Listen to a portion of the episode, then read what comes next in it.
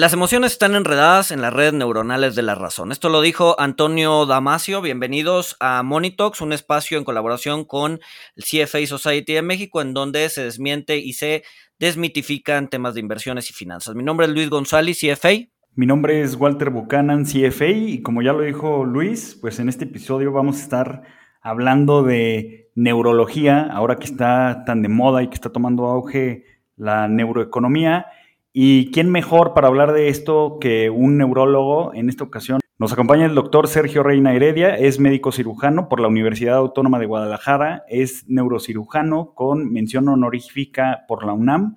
Actualmente está estudiando un curso de alta especialidad en el área de neurociencias del Centro Médico Nacional 20 de noviembre, eh, esto con enfoque a enfermedades de columna vertebral.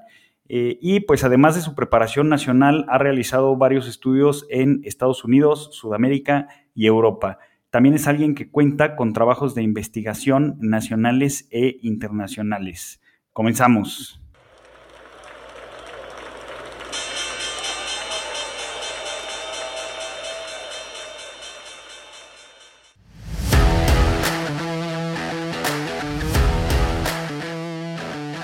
Monito el otro lado de la moneda. Bueno, pues qué tal, buenos días, muchas gracias a, todos por, por, escucharnos y gracias por la invitación. Pues vamos a tener más que nada una charla acerca de lo que es neuroeconomía. Es algo que ha tomado, como dicen, un auge muy importante y pues vamos a intentar ser muy objetivos, tomar las cosas de manera muy transparentes con la finalidad de que pues todos nos llevemos un buen aprendizaje a casa. No, mil gracias Sergio por, por acompañarnos. Sé que tienes ahí una agenda un poco apretada, pero creo que creo que eh, para hablar de neuroeconomía era importante tener a un experto en, la materia, para, porque si no, luego íbamos a empezar a decir muchas tonterías. Entonces, pues qué bueno que estás acá con nosotros. No, pues al contrario, muchas gracias por la invitación y pues si les parece, yo creo que para empezar a, platicar un poco de, neuroeconomía, pues tendríamos que, que preguntarnos ¿Qué podemos entender propiamente como lo que es neuroeconomía? Y pues bueno, yo la neuroeconomía la considero pues un híbrido, ya que como tal, pues la neuroeconomía es un, es un campo que estudia lo que es eh, pues sí el cerebro humano, pero más como cómo se va procesando esta información, la reacción que tenemos ante las decisiones y bueno, por lo tanto, eso como definición, pues nos debería dar o nos debería hacer tener el estudio de bases neurobiológicas, esto siempre con la finalidad de tener una decisión. Y entonces, pues al tener que tomar decisiones, es ahí donde debemos de ver cuál es el proceso o cuáles son los pasos para tener este tipo de toma de decisiones. Muy en lo personal, yo lo divido en cinco pasos muy importantes. El primero de ellos son las opciones. ¿Qué opciones tenemos? Al momento de intentar nosotros tomar una decisión, pues debemos preguntarnos qué queremos. Con el simple hecho de ir a un restaurante y decir, o quiero un café, o quiero una cerveza, o quiero dentro de muchas cosas. Después de, esa, de esas opciones tenemos la evaluación. Nosotros al ver lo que tenemos, vamos a evaluar qué es lo que queremos, para entonces sí llegar al punto 3, que es como tal la toma de decisión. Y ya nosotros al tomar esta decisión, tenemos que evaluar esa decisión. ¿Era lo que esperábamos? ¿No era lo que queríamos? Sí, no. Y esto nos lleva al quinto paso y me parece el más importante, el aprendizaje, ya que con este aprendizaje nosotros posteriormente vamos a poder tomar nuevas decisiones. Pudiera ser una diferente o esa misma.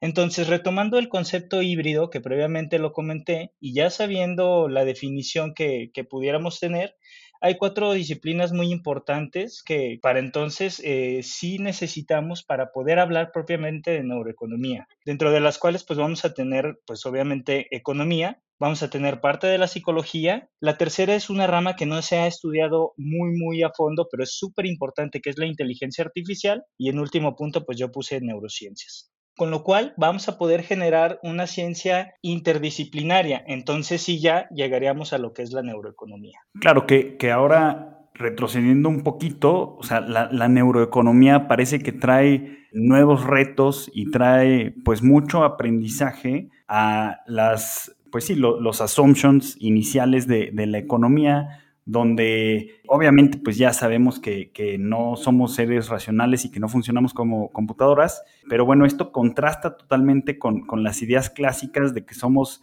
seres racionales que siempre estamos buscando maximizar la, recompensa o el rendimiento. Creo que pues, hay, muchos mitos, inclusive se, nos dice, Sergio, que para hacer buenas decisiones de inversión, hablando de, economía y finanzas, eh, o para ser buenos traders, por ejemplo, pues deberíamos de, dejar a un lado, deberíamos de aislar nuestras emociones para poder tomar buenas decisiones. Pero creo que, y, bueno, pues tú eres, tú eres el, experto y el estudioso, creo que se ha visto que realmente no podemos tomar, no podemos sacar al 100% o ni siquiera las podemos sacar en ningún porcentaje las emociones de nuestros procesos de decisiones porque es algo que está en nuestro cerebro. Sí, totalmente de acuerdo. De hecho, para entender un poquito el, proceso propiamente bioquímico a nivel cerebral y así como lo comentabas de las tomas de decisiones, pues sí debemos de comenzar un poco irnos siempre al pasado, porque de eso vamos a aprender bastante. De hecho, desde los griegos han asumido que cuando se toman las decisiones lo hacen de manera racionalmente. O sea, ya vemos que desde los griegos estaban utilizando propiamente la razón.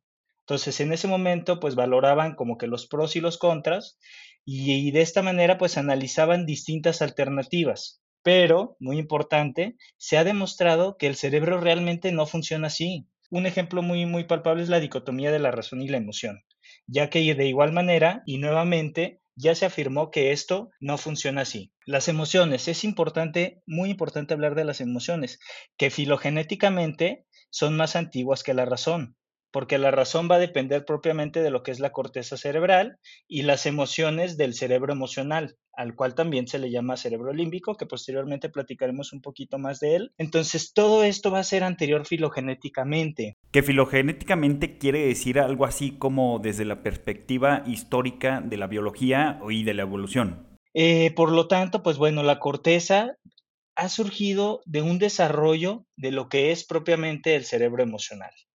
Entonces, posterior a, esto que habían plasmado los griegos, ya podemos hablar, por ejemplo, de Platón, en el cual Platón eh, comentaba que el mundo lo dividía en dos, el mundo de las ideas y la otra era el mundo sensible. Pero él, además de tener estas dos teorías, defendía la posición en la cual la razón siempre controla las emociones, ya que sin las emociones el ser humano es incapaz de tomar decisiones racionales. ¿Cómo explicar esto? Pues al, estar ya ante ese escenario, y posterior a, un accidente de, un trabajador del, ferrocarril, que fue este Phineas Gage. Este fue un, fue un accidente que se suscitó él al estar realizando pues su día laboral normal tuvo una penetración por una varilla atravesando eh, lo que es el pómulo y también parte de lo que es su cerebro. Entonces esto le condicionó, obviamente, pues a, tener la pérdida de su ojo, pero lo condicionó a tener una, un daño en, en toda la parte frontal del lado izquierdo.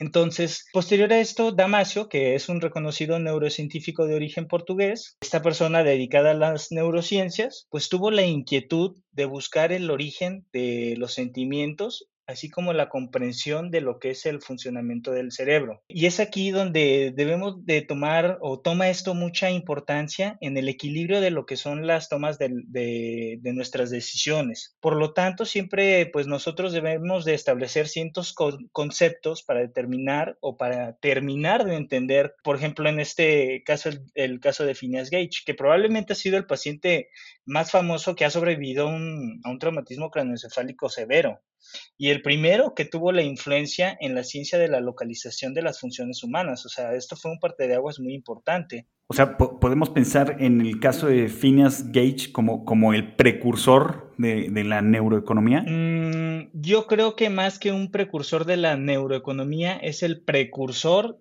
de la toma de decisiones a nivel neurológico. Es ahí donde nos damos cuenta que con ausencia o con alguna zona que se lastima puede, puede causar un vuelco de 360 grados ya que posterior a, este accidente, que fue de hecho hace más de 150 años, el tiempo que, que, ha transcurrido, hemos logrado a comprender y aprender acerca de las relaciones que tenemos entre la personalidad y las funciones de los lóbulos, de los lóbulos frontales. ¿Y de quién obtuvimos evidencia? Pues de, esta persona en cuanto a las decisiones morales y sociales, y esto se, se basa que tiene una parte biológica porque, bueno, como sabemos, voy a dar un poquito de, conceptos de, de, neurociencias como tal, pues, por ejemplo, la corteza orbitofrontal se encarga de integrar las emociones en el proceso de la toma de, las mismas, por lo cual una lesión a este nivel nos haría incapaces de tomar decisiones acertadas, o sea, no nos hace incapaces de tomar decisiones, pero sí, sin las emociones no podemos, no pudiéramos tomar eh, realmente decisiones acertadas. De hecho, en el caso de Phineas Gage, a él lo definen en sí su familia, lo conocía como una persona muy activa, de carácter, siempre intentando encontrar soluciones y posterior al accidente a él lo notan como una persona totalmente plana, una persona que ya no es tan cariñoso, que por ejemplo al momento de, hacer cualquier tipo de negocios no tiene realmente esa racionalidad para, para poder llegar a, un, buen deal, ¿no? Entonces es ahí donde pues, sí es un parte de aguas, no propiamente de la, de la neuroeconomía. ¿Por qué? Porque la neuroeconomía es una a mí en lo personal se me hace como interdisciplinaria, entonces no, no sería específicamente de eso, pero, pero sí es un, es un parte de aguas para comenzar a tener una exploración neurológica diferente. Ahora, siguiendo un poquito con la función de lo que es propiamente la corteza orbitofrontal, pues vamos a tener que tomar una, una decisión en donde solemos reaccionar de manera emocional, siempre ante cualquier situación dada. Y la decisión pues suele, suele ser el resultado de una estimación siempre probabilística de lo que es la recompensa y el riesgo. Entonces, realmente es algo inconsciente, intuitivo. Yo creo que a esto le, es lo que nosotros normalmente solemos llamar una corazonada, por así decirlo. Entonces, la corteza orbitofrontal, pues no va a ser más que la base del aprendizaje de asociaciones entre situaciones complejas y cambios somáticos. ¿Esto qué va a regular? Pues va a regular una planificación de la conducta y de una relación de recompensa y castigo. No sé si hasta este momento más o menos esté quedando todos los conceptos claros para posteriormente irlos desarrollando. Sí, todo bien. A ver, solamente quería regresar un poquito, un, poco para el caso de, de, Finias, digo, un poco resumiendo, la idea es que, digamos que muy, muy, para no entrar en muchos tecnicismos, el cuate, eh, o sea, la parte emocional de su cerebro se ve dañada y esa parte emocional también daña en cierta manera su parte racional. Es decir, eh, no puede tomar decisiones racionales ante la falta de emociones, ¿no? Es un poco, eh, lo menciona incluso el mismo eh, Taleb en uno de sus libros, eh, en donde dice que, bueno, después de, después de platicar del caso, pues concluye que justamente las emociones son esta digamos que la el lubricante de la razón, ¿no? No podemos, no podemos ser 100% racionales, si no nos paralizaríamos, ¿no? Y es un poco la idea también de, de, esta, de esta teoría de la racionalidad acotada, de que, o sea, que, nació con Simon y que después fue retomada por, por Kahneman y por Thaler, pero que, o sea, sí, tenemos, tenemos, digamos que recursos limitados para tomar decisiones y tomamos decisiones con esos recursos limitados. En ningún momento nos extendemos más allá de nuestras capacidades cognitivas o de nuestro tiempo para ahora sí que para tomar las decisiones. Y ahí es donde la emoción o las emociones son las que terminan orillándote a que la toma de decisiones sea pues, más rápida de lo normal, bueno, no más rápido de lo normal, sino más, menos racional y más, más, digamos que con la intuición, ¿no? Así es. Sí, y es lo que estaremos platicando un poquito más adelante de lo que son el núcleo de la cumbens y el núcleo frontomedial, que de hecho van a estar este, implicados en las decisiones basadas en la racionalidad. Entonces, no sé, no sé si podríamos entrar un poco ya más, más de lleno a, pues ahora sí que cómo funciona nuestra, nuestra cabeza, ¿no? En la toma de decisiones. Luego, yo sé que luego es difícil explicar las cosas sin tantos tecnicismos, pero vamos a, vamos a intentar así que aterrizarlo lo más que se pueda. A mí me llama mucho la atención, Sergio, o sea, digo, obviamente he leído muy poco, eh, pero, pero me llama mucho la atención que, que creo que es súper importante el, el cerebro reptiliano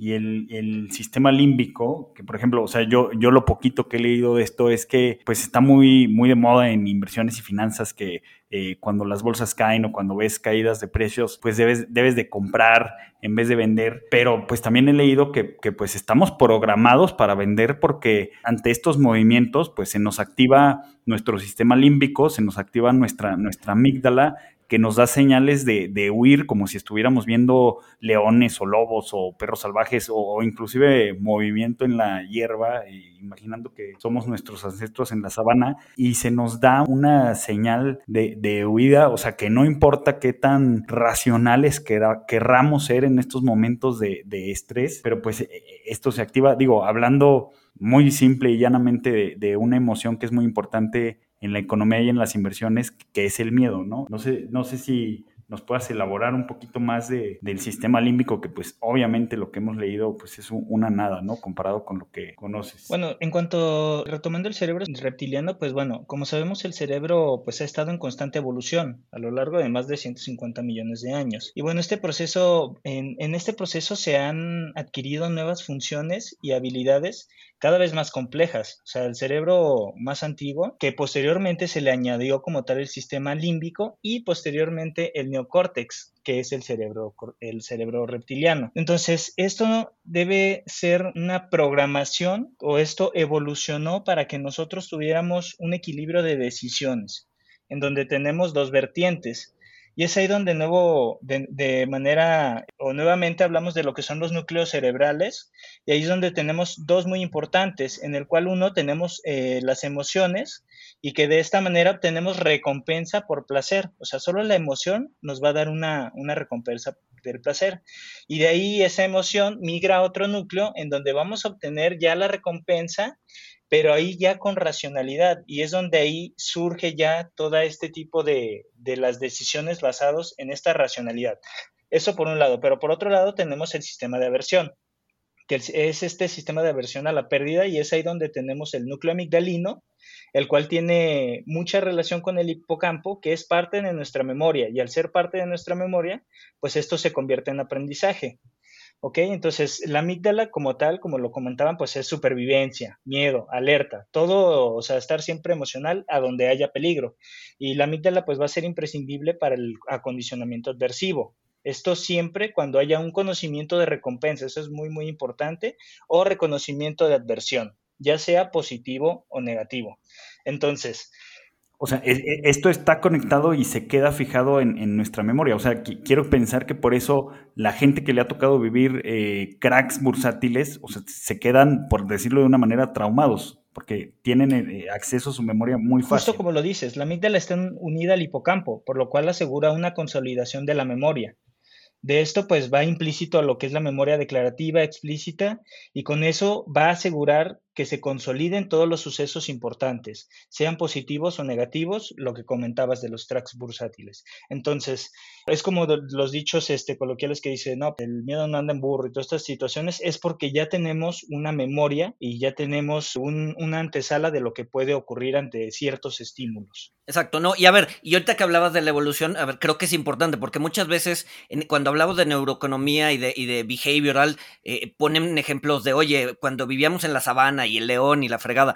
Pero pues ahorita puedes decir, oye, ¿sabes qué? Pero pues ahorita no, o sea, no hay león ni sabana ni nada, ¿no? Entonces, o sea, lo importante aquí es que, digamos que, el, o sea, el, el ser humano en su historia ha caminado muchísimo más rápido y el cerebro no ha evolucionado tan deprisa como para adaptar, adoptarnos a nuestra realidad actual. Si bien ahorita no corremos en la sabana y no tenemos, este, digamos que, eh, estar pendientes de si, la de si la hierba se mueve o no, nuestro cerebro todavía no lo sabe, porque evolutivamente, pues prácticamente los, los que caminaban en la sabana hace miles de años y nosotros, pues somos prácticamente lo mismo, ¿no? O sea, no, no, no hemos evolucionado, nuestro cerebro no ha evolucionado tanto como para poder decir que somos una especie eh, distinta. Entonces, lo que nos asustaba entonces nos asusta hoy, solamente que hoy, eh, pues ese, o sea, digamos que caer en ese, en ese miedo, sobre todo en la parte financiera, pues nos puede traer pues unos cracks financieros y unos, digamos que bancarrotas importantes en, nuestra, en nuestras finanzas, ¿no? Sí, totalmente. Y ahorita que platicábamos, ahorita que tocaste el tema en cuanto a la evolución del ser humano, se dice que nosotros cuando estábamos en la sabana, eh, la sabana pues eh, eran pues obviamente muchos años atrás, había mucho más agua, no era desértico, había muchas situaciones en la cual el humano era nómada e iba trasladándose pues por todo el campo. Pero aquí lo realmente interesante es que se dice que en ocasiones el cerebro comenzó también a tener una evolución más acelerada por el uso de, sustancias este, activas como la psilocibina, que eso lo, tocaremos más adelante, pero sí es muy interesante porque a raíz de, esta evolución se dice que, se crean falsas vías con la finalidad de tener un incremento en, en todo el ambiente cognitivo. Ok, ok, ok. Entonces no me adelanto. ¿Qué sigue? ¿Qué sigue? ¿En qué estábamos? Y, bueno, pues, o sea, ahorita ya, ya hablamos un poquito, o, ya, ya nos hablaste un poquito del sistema de, miedo, pero creo que, creo que también es muy importante, pues, hablar del sistema de, recompensa, que, o sea, yo lo que he leído, o sea, tenía eh, en mi cabeza que pues la, dopamina es súper importante, pero pues previamente que platiqué contigo, Sergio, me, me hablaste de, de la oxitocina eh, lo, que me llamó la atención del sistema de recompensa, que también, pues estamos hablando de, que se fija en la, en la, memoria. O sea, lo que vi que me pareció muy interesante es que las, las personas, o sea, ya, ya, se han hecho estudios de imagenología de, qué regiones están activando en el cerebro, eh, que las personas cuando, cuando están apostando y están en una racha ganadora, o sea, apostando en el casino o apostando en el mercado de valores haciendo YOLO investing, eh, empieza a suceder algo curioso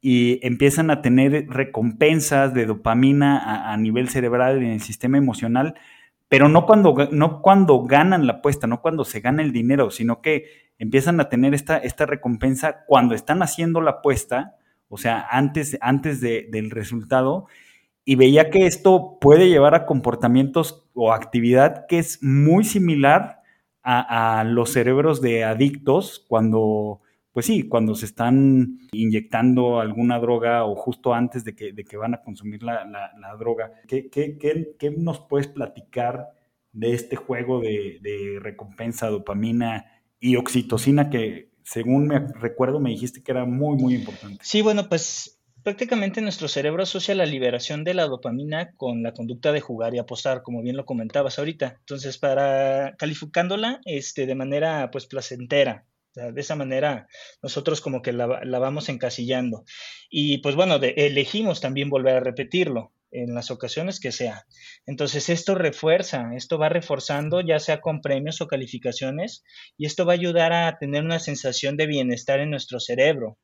Tan fuerte es esta asociación que el cerebro va a aprender a segregar dopamina incluso cuando no obtenemos el premio, pero estamos cerca, o sea, era justo lo que platicabas ahorita. Entonces, esta paradoja sale pues muy rentable este, para todo lo que es las casas de apuesta, ¿no? Entonces, este cambio de aprendizaje en el funcionamiento de nuestro cerebro es lo que en la psicología se conoce como el condicionante operante, el condicionamiento operante, perdón.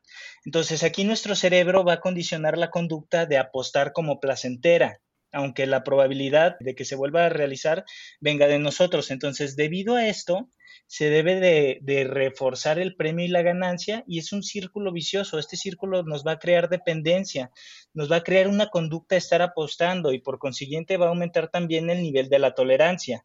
Entonces, ¿qué, va, ¿qué es lo que va a pasar? Pues que cada vez vamos a necesitar realizar más apuestas o estar durante más tiempo, con más frecuencia para poder este, sobrellevar estos niveles de dopamina que, estamos. Por ejemplo, en el caso del juego, nuestro cerebro va a asociar la conducta de, apostar o jugar con un premio, o sea, una ganancia. Esto nos va a satisfacer y va a crear una, pues sí, una, sensación de, de bienestar.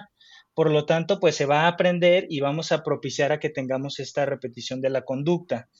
Y es muy importante recalcar y dejar en claro que nuestro cerebro no va a recuperar ese equilibrio inicial. Es muy, muy improbable que recupere, o sea, antes de que nosotros jugáramos, que vuelva a decir el cerebro, no, ¿sabes qué? Ya no voy a jugar más. Ese equilibrio está perdido.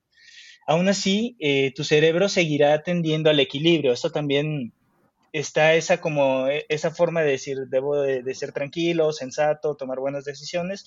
Entonces, pues va a ser creado por diferentes concentraciones de sustancias y, neurotransmisores en, este como tal, en el de la dopamina, ¿no? Entonces, en este cambio, el sistema de, de recompensa va a alterar el funcionamiento de la amígdala y del hipocampo.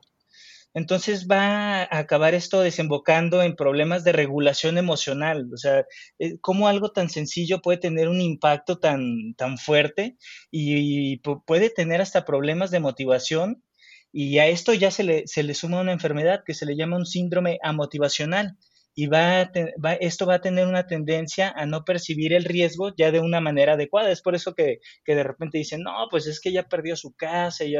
Entonces, todo esto va a conllevar a las tomas de decisiones, ¿no? En ocasiones equivocadas y, y perjudiciales.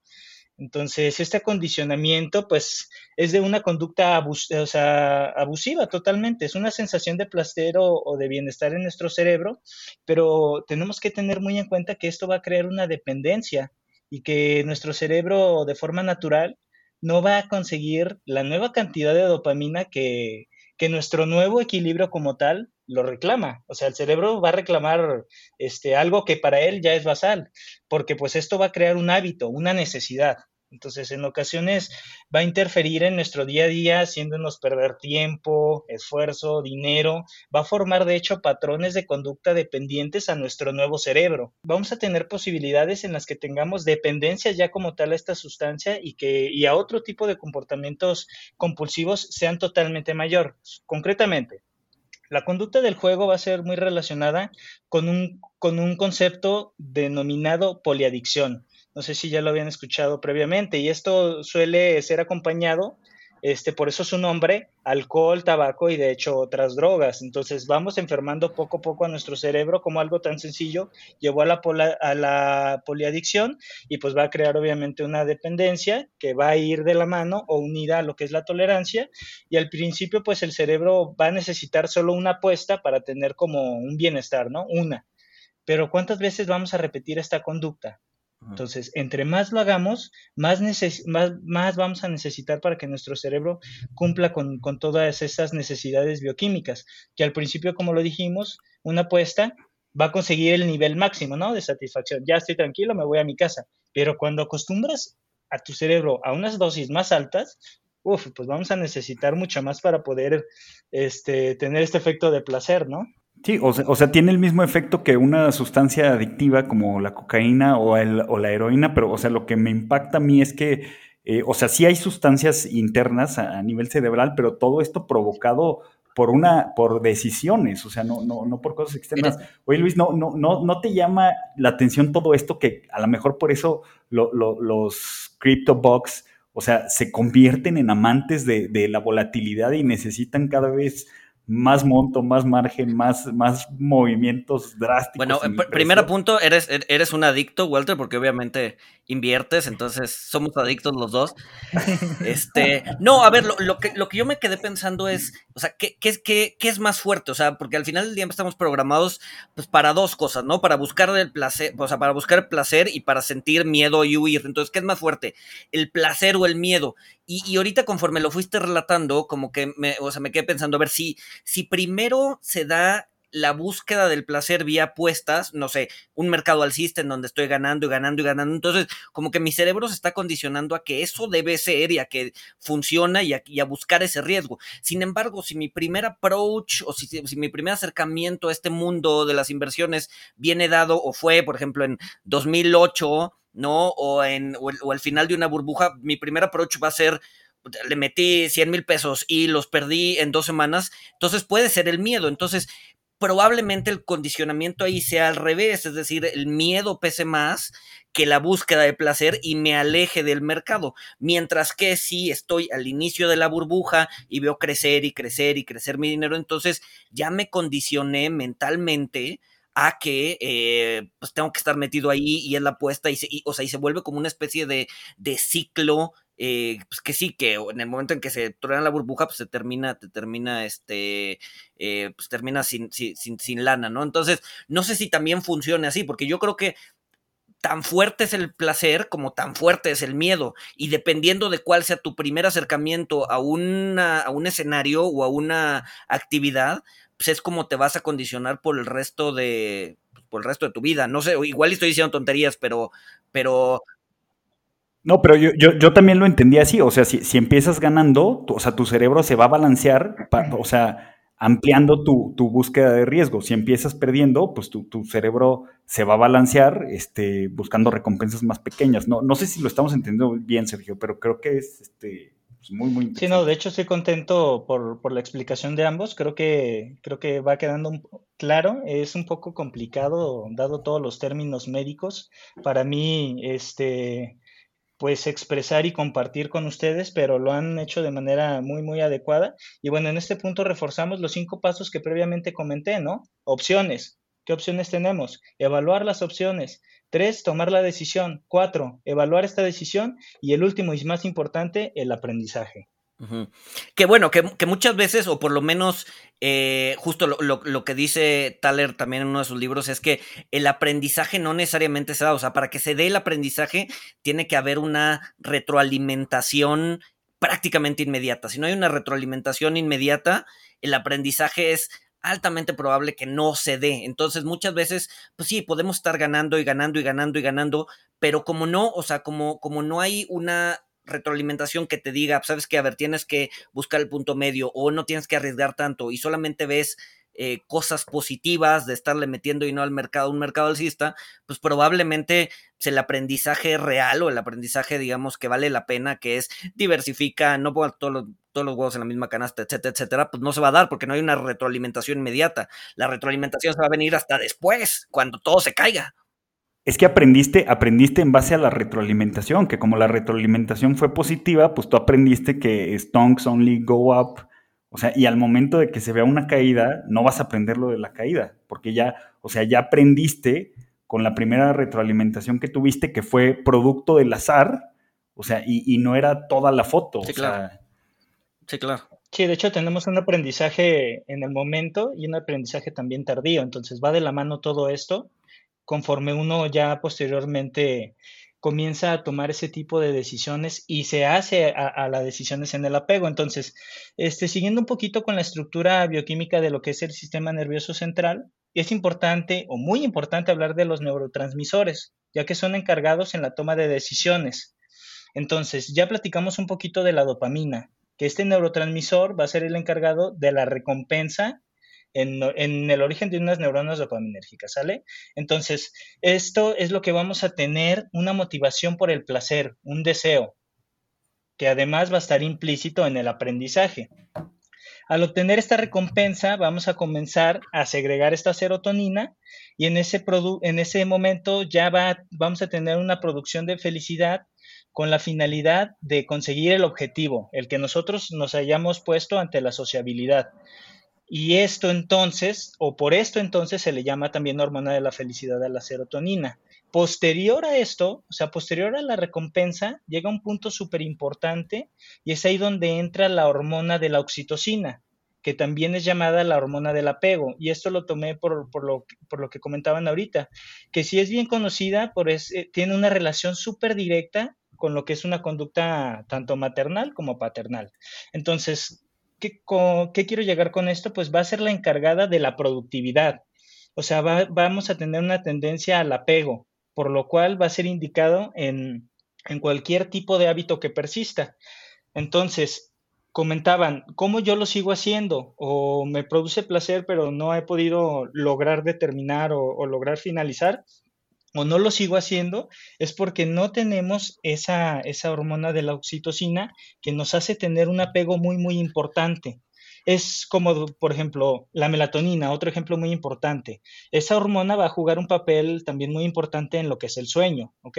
Entonces, además de la producción y de la liberación, eh, que está relacionada, de hecho, al, al ciclo circadiano, que tiene un vínculo súper importante con lo que es la luz y la oscuridad, eh, vamos a ya tener bien establecido que esta va a aumentar cuando está oscuro y disminuye con la luz. De hecho, em, está científicamente comprobado que el color azul hace que nosotros liberemos mucho más melatonina y esto produzca un estado de relajación, ¿no? Entonces, este, sin embargo, ante la producción de la, de la melatonina va a disminuir conforme el paso del tiempo. De hecho, eh, muchos de los adultos uno le hace un estudio de tomografía de control y sale la glándula pineal, que es donde se segrega toda esta melatonina y está calcificada. Entonces yo también creo que no hay que perdernos tanto en, en el hecho de decir, no, pues este, la melatonina o me la tomo en la noche, pongo todo mi cuarto azul y siempre voy a estar relajado, también hay que aprender a enseñar a nuestro organismo a tomar decisiones. Mm. A ver, eh, digo, pregunta, ahorita que dijiste la oxitocina, ¿no? En, en, en el, en, digamos que en la toma de decisiones o en el aprendizaje, cómo juega la oxitocina, porque o sea, hasta donde yo tengo entendido, la oxitocina es una es, esta hormona que te da pertenencia, ¿no? Que, que, que de hecho las mujeres las la, digamos que la secretan cuando están da, cuando están amamantando a su bebé o eh, incluso en el, en el, digamos que en el mismo orgasmo se secreta esta oxitocina y es por eso que pues, te empiezas, no sé, a enamorar de tu pareja o, o, sea, es, es, es, un tema de eh, de, de, pertenencia, es una, es una hormona que te, que te da la pertenencia. ¿Cómo, cómo juega, digamos, eh, y además, bueno, una hormona bastante poderosa, cómo juega entonces en la enseñanza, bueno, más bien en la enseñanza, en el aprendizaje y en, y en la parte económica? ¿Cómo, cómo, cómo esta misma hormona que, que hace que llamemos a nuestros hijos hijos funcione también del lado, del lado de aprendizaje, por ejemplo? Pues más que nada en el área de, de aprendizaje es tener apego. Uh -huh. O sea, nosotros conforme a la serotonina y a la, este, conforme a la, a la serotonina, perdón, y a la dopamina, tenemos ahí previamente lo que es el, el, el azar o, o el, las ganas de querer hacer las cosas. Pero la oxitocina es como si fijara ya el, hecho. O sea, por ejemplo, si, si yo veo que correr todos los días este, en ayuno me hace bien para mi salud y ha disminuido mi grasa visceral, uno lo va haciendo y se levanta con la dopamina y con la serotonina de estarlo realizando, pero, la, pero el, el que realmente fija ese hábito es la oxitocina. No sé si con este sí, sí, sí, ejemplo haya quedado. O sea, pero me imagino, me imagino que es un cuchillo de, de, dos filos, ¿no, Sergio? O sea, hábitos y vicios. O sea, si, si yo voy al casino y por X o Y, o sea, voy a Las Vegas, juego, me la paso bien, pero no llego al punto donde mi cerebro empiece a, producir oxitocina con esto, pues no me va a convertir en un ludópata. Pero si sí entra la oxitocina, pues ahí estoy condenado, ¿no? Por decirlo así, sí, pues es que realmente el sistema límbico pues va para los dos lados, es bidireccional. Lo puede tomar uno de manera positiva o lo puede tomar uno de manera negativa, que es ahí donde entra nuevamente lo que platicábamos, el ciclo de recompensa antirrecompensa, o también llamado aversión. Oye, y ahorita yéndome y retomando lo que mencionaste, de, de, que pues si quiero estar relajado, pues ponga, ponga mi, todo mi cuarto azul, pero pues resulta que, de adultos, después de los treinta y tantos años, pues nuestro cuerpo ya no, ya no produce melatonina de manera natural y, no sirve mucho tomarnos estas pastillas de esta farmacéutica, que no voy a decir nombres, pero pues que te venden la, la melatonina, no es de mucha utilidad. O sea, po podemos, o sea, hay formas directas que podamos influir pues sobre, sobre nuestro cerebro, sobre estos comportamientos, o sea, podemos in incrementar o manipular nuestra capacidad cerebral con sustancias, o sea, como por ejemplo creo que está de moda eh, pues los, los, medicamentos para los niños que tienen déficit de atención, este, en Los Simpsons me acuerdo que le llamaban Focusin porque te ayudaba a concentrarte, este, y luego también está de moda, Sergio, o sea, lo, lo voy a juntar un poquito, he visto que sacan artículos de, de que si te tomas microdosis de, LSD, que, que, pues es un sintético de los hongos, este, que pues también te ayuda con la creatividad y, o sea, ¿qué, qué, qué, qué mitos hay aquí y qué consecuencias tiene esto sobre nuestros cerebros? Híjole, es un tema súper importante y yo creo que poco digerible en ocasiones. ¿Qué se puede incrementar? Bueno, pues en el trastorno, por ejemplo, de déficit de atención e hiperactividad, pues todos lo conocemos, ¿no? Dificultad de que los niños respondan bien en la escuela, pueden ser en ocasiones este, hasta un poco, poco problemáticos, por el hecho de ser este, hiperactivos. Y bueno, pues, ¿qué medicamento les dan? Les dan, por ejemplo, el Ritalin, que es el metilfenidato. Este medicamento pues va a bloquear la recaptación de dopamina, por lo cual va a inhibir los receptores y va a quedar la dopamina más tiempo en circulación, al igual que la, noradrenalina. Y esto va a ayudar a que el niño este, disminuya sus niveles, esté más tranquilo y no esté como tal este, todo hiperactivo y estarse moviendo. Pero es muy importante no llegar al abuso de sustancias. Es muy importante saber que cada medicamento tiene su, pues ahora sí que su función. Eh, se ha utilizado mucho tanto en, su rama como en la mía, eh, todo, todos estos tipos de medicamentos, el Adderall, Ritalin, Nuvigil, eh, con la finalidad de incrementar más que la conciencia o el poder cognitivo, incrementar la oportunidad de seguir haciendo las cosas. Sin embargo, se ha logrado ver que tiene un impacto muy importante a largo tiempo. El cerebro, pues como cualquier tipo, como cualquier músculo, necesita estarse fortaleciendo, pero necesita estar descansando. El hecho de estar tomando estos medicamentos, pues obviamente disminuye este, el apetito y disminuye el sueño. Entonces uno se cree que está un poco más activo, pero la verdad es que llega un momento en el cual uno no tiene la misma capacidad resolutiva para hacer cualquier, una situación muy sencilla. Entonces yo creo que no hay que caer en, este tipo de situaciones, mejor hay que descansar bien, hay que comer bien y enfocarnos en, todo lo que queramos hacer. Tomando un poco de, en, cuanto a las microdosis, esto de las microdosis este, ya tiene mucho tiempo. De hecho, se dice que hace millones de años la sabana, cuando no era desértica, cuando se encontraba como una jungla, eh, fue ahí cuando comenzaron los monos a bajar de los árboles.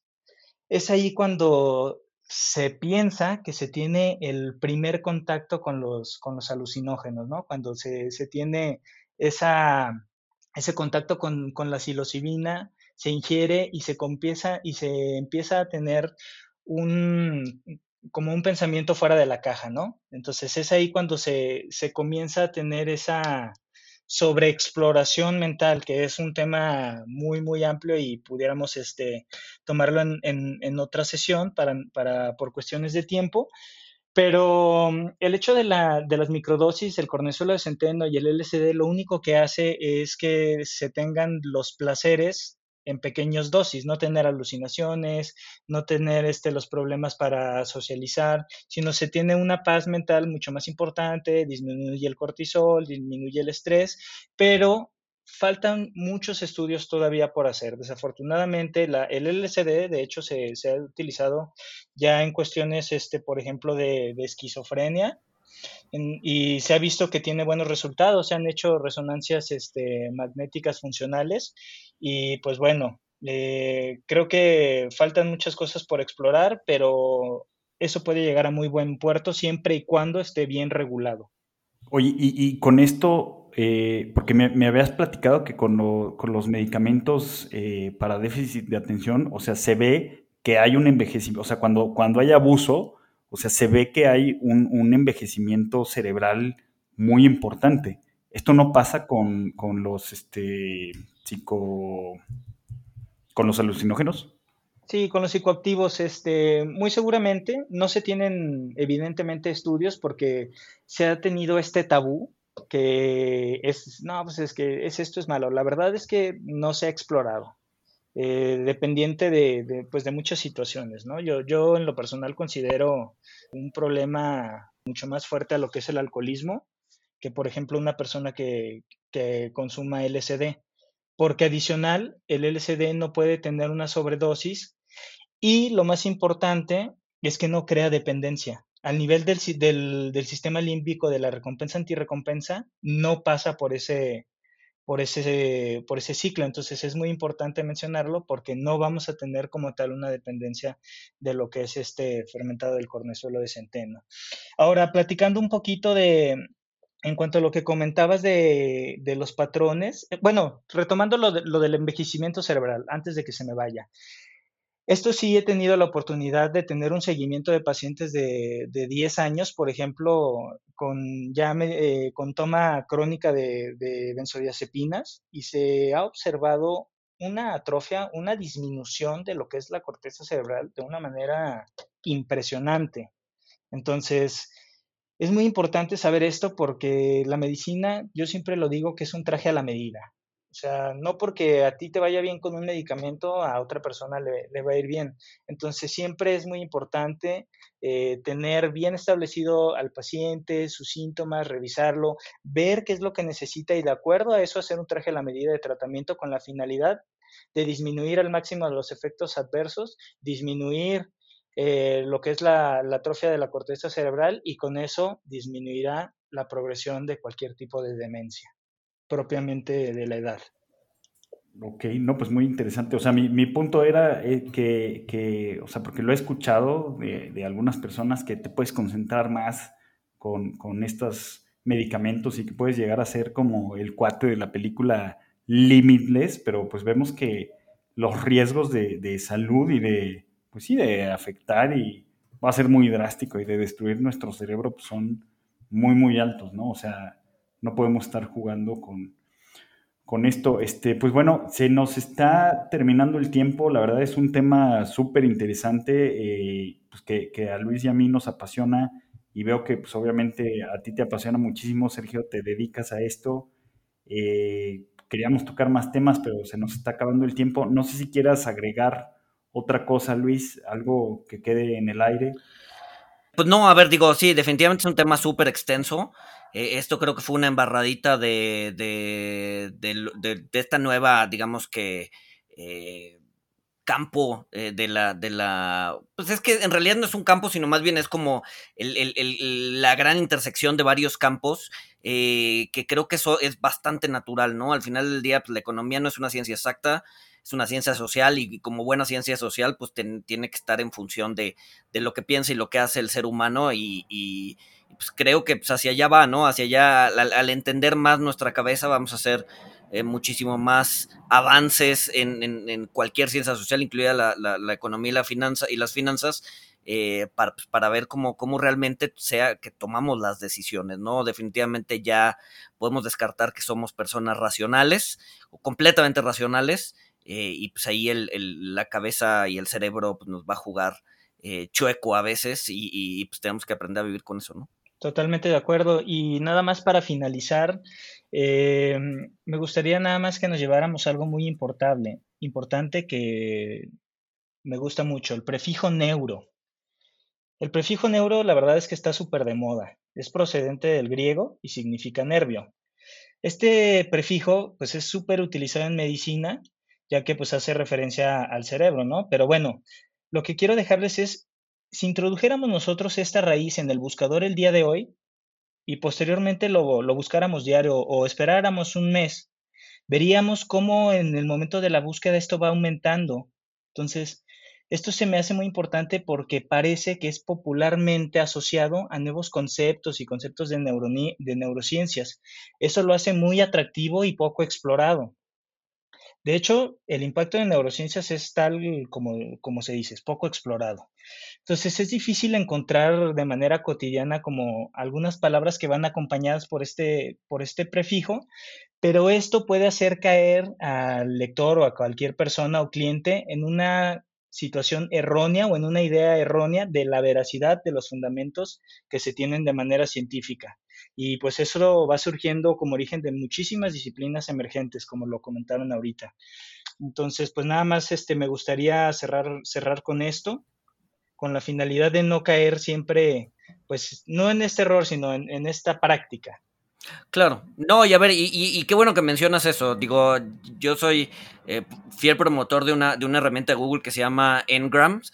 Entonces, si se meten a Google Ngram, eh, Ngram, así como gramo, pero con N al final, en Ngram, eh, pueden ver eh, pues, prácticamente eh, buscar tendencias históricas desde 1500 en libros que pues, Google ha escaneado a lo largo de todos estos años. y, si se, y si se meten a buscar, y lo estoy haciendo en este momento, la palabra neuro desde 1800 hasta el 2019, que es que llega la herramienta esta, van a ver que pues, hay un crecimiento bastante grande de este prefijo en pues, el corpus de, de, libros que tiene Google, que son libros, artículos, etcétera, etcétera, en inglés, pues, que han escaneado a lo largo de estos años, ¿no? Entonces, sí, el uso del prefijo ha ido creciendo a lo largo del, tiempo, y pues sí, a ver, como, como con todo que, se, que de repente se pone de moda, pues hay que tener cuidado con, con, con qué es lo que sí eh, va a volverse a atender alguna ciencia o cuánto de esto es, eh, como, como comentas, pues, una especie de charlatanería, ¿no? ¿no? O sea, no todo o sea, no todo lo que, lo que, lo que brilla es oro, ¿no? Sí, claro, no, no, no, no existen los, los neurodesayunos o los neuropodcasts o los neuro yo, yo, yo, yo me, acabo, me acabo de echar un neurodesayuno como que no existen me lo acabo de y vamos a cambiarle a neuropodcast. No pues bueno Sergio creo que eh, es súper interesante esto y creo que eh, pues a, todas las personas nos viene bien eh, pues conocer de la mano de los expertos como tú, pues de, de, qué se trata o, cuáles son los últimos descubrimientos de, cómo tomamos decisiones, eh, quizá no para modificarlos, sino, sino para, para entender, ¿no? O sea, a mí todo este juego de dopamina, eh, serotonina, oxitocina, y, que se incrementa el, umbral de riesgo y que se incrementa la necesidad de dosis, o sea, me trae a la cabeza muchísimas cosas, este, apuestas, redes sociales, las veces que eh, revisamos nuestros celulares, eh, por qué diseñan las cosas como las diseñan, pero pues bueno, podemos hacer otro capítulo de, todas estas cosas, la verdad, pues mil gracias por, estar aquí, eh, ojalá y podamos volver a invitarte para seguir hablando de de estos temas. Y pues nada, muchísimas gracias. No, pues al contrario, gracias por la invitación. Muy cómodo estar aquí con ustedes. Espero poder aportar algo para tanto ustedes como las personas que, nos escuchan y pues aquí estamos a la orden. No olviden hacer su, su ayuno eh, dopaminérgico para que después cuando uno salga pueda ser más feliz y no caer en este ciclo vicioso. Exacto, exacto. Sí, por eso, por eso yo desayuno mi whisky todas las mañanas. Pero bueno. Sin más, nos escuchamos el siguiente miércoles. Saludos. Hasta luego, gracias.